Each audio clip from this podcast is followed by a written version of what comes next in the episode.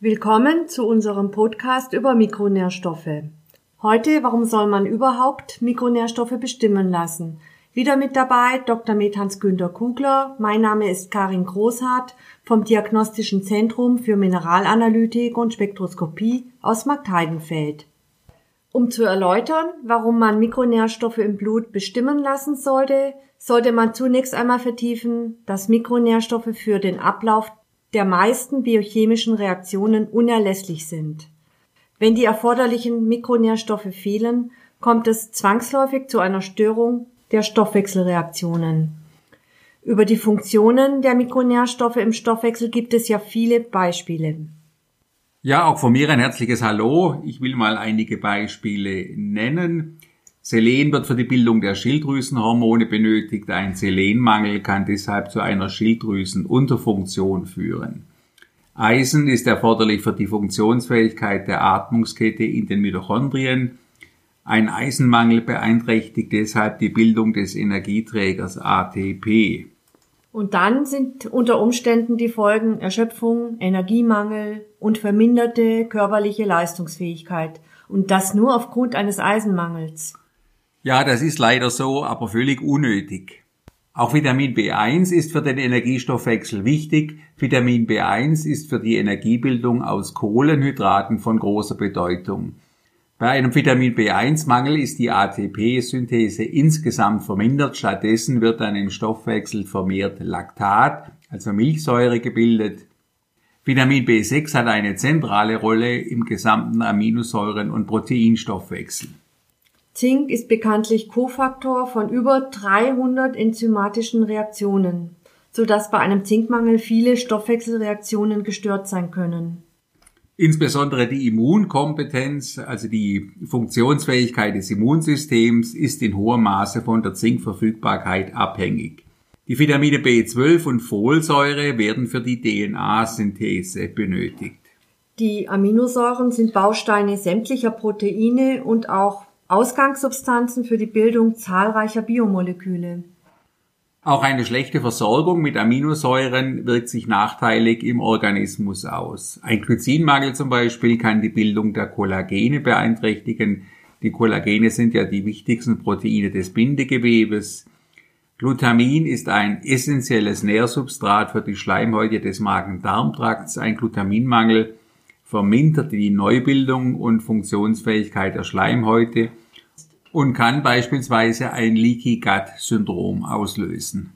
Leaky Gut Syndrom, das heißt ein löchriger Darm, weil zum Beispiel die Aminosäure Glutamin fehlt. Die Aminosäure Tryptophan ist die Ausgangssubstanz für die Bildung des Neurotransmitters Serotonin. Ein Tryptophanmangel hat dadurch eine unmittelbare Auswirkung auf die psychische Befindlichkeit. Wie bereits erwähnt ist die Versorgung mit Mikronährstoffen von grundlegender Bedeutung für den Ablauf des gesamten Stoffwechsels.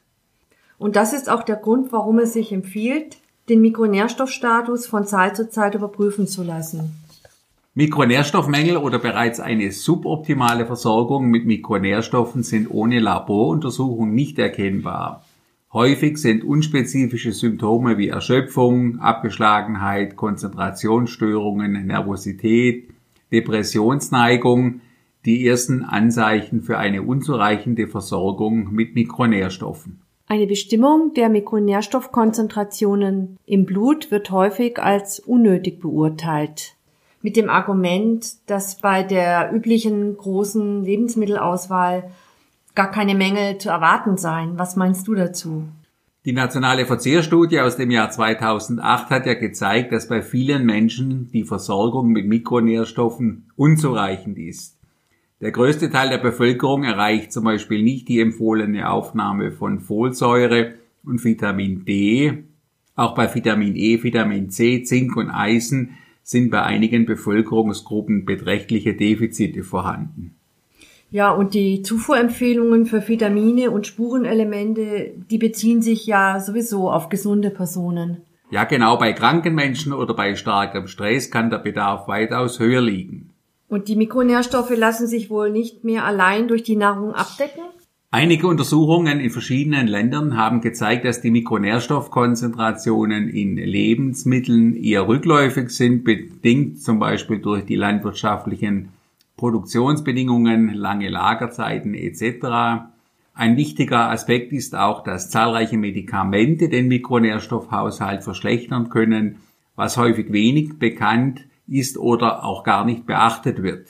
Eine optimale Versorgung mit Mikronährstoffen ist also in der heutigen Zeit keinesfalls selbstverständlich. Die Bestimmung der Mikronährstoffe im Blut ist auch deshalb sinnvoll, weil eine suboptimale Versorgung mit Mikronährstoffen die Entstehung mehrerer Zivilisationskrankheiten fördern kann, zum Beispiel Herz-Kreislauf-Erkrankungen, Diabetes mellitus. Mikronährstoffmängel können auch neurodegenerative Erkrankungen fördern, auch psychische Befindlichkeitsstörungen, Hirnentwicklungsstörungen und vieles mehr. Die Funktionsfähigkeit des Immunsystems ist in hohem Maße von einer guten Versorgung mit Mikronährstoffen abhängig. Nur auf der Basis einer Mikronährstoffanalyse ist eine gezielte individuelle Supplementierung möglich. Kann ich mir nicht doch einfach eine Mikronährstoffanalyse des Blutes sparen und einfach Mikronährstoffe einnehmen? die zum Beispiel bei bestimmten Erkrankungen oder Beschwerden von Bedeutung sind? Ich meine, es gibt ja auf dem Markt heutzutage Mikronährstoffe zuhauf. Also ich halte nicht viel von einer Schrotschusstherapie. Es ist auch nicht ganz ungefährlich, wenn man zum Beispiel Aminosäuren hochdosiert einnimmt. Es gibt auch andere Mikronährstoffe, die man nicht leichtfertig in hohen Dosierungen einnehmen sollte, zum Beispiel Selen oder Vitamin D. Es ist also wesentlich effektiver, wenn man die fehlenden Mikronährstoffe gezielt supplementiert. Wichtig bei einer Mikronährstoffanalyse ist auch eine ordentliche Befundung. Was nützt mir zum Beispiel ein Aminogramm, wenn ich nicht deuten kann, welche Aminosäuren in welcher Dosierung eingenommen werden sollen? Es ist natürlich schon wichtig, dass man sich mit dem Aminosäurenstoffwechsel intensiv beschäftigt hat. Die Aminosäuren sind ja ein sehr komplexes Gebiet und äh, deshalb braucht man auch viel Erfahrung, um ein Aminosäurenprofil oder ein Aminogramm zu befunden. Liebe Hörer, so viel zur heutigen Episode. Warum soll man überhaupt Mikronährstoffe bestimmen lassen? Wer jetzt neugierig geworden ist und wissen möchte, welche Mikronährstoffanalysen das Diagnostische Zentrum anbietet, der schaut doch einfach mal auf der Homepage www.diagnostisches-zentrum.de. Das war es für heute. Wir hören uns bald wieder. Tschüss. Tschüss.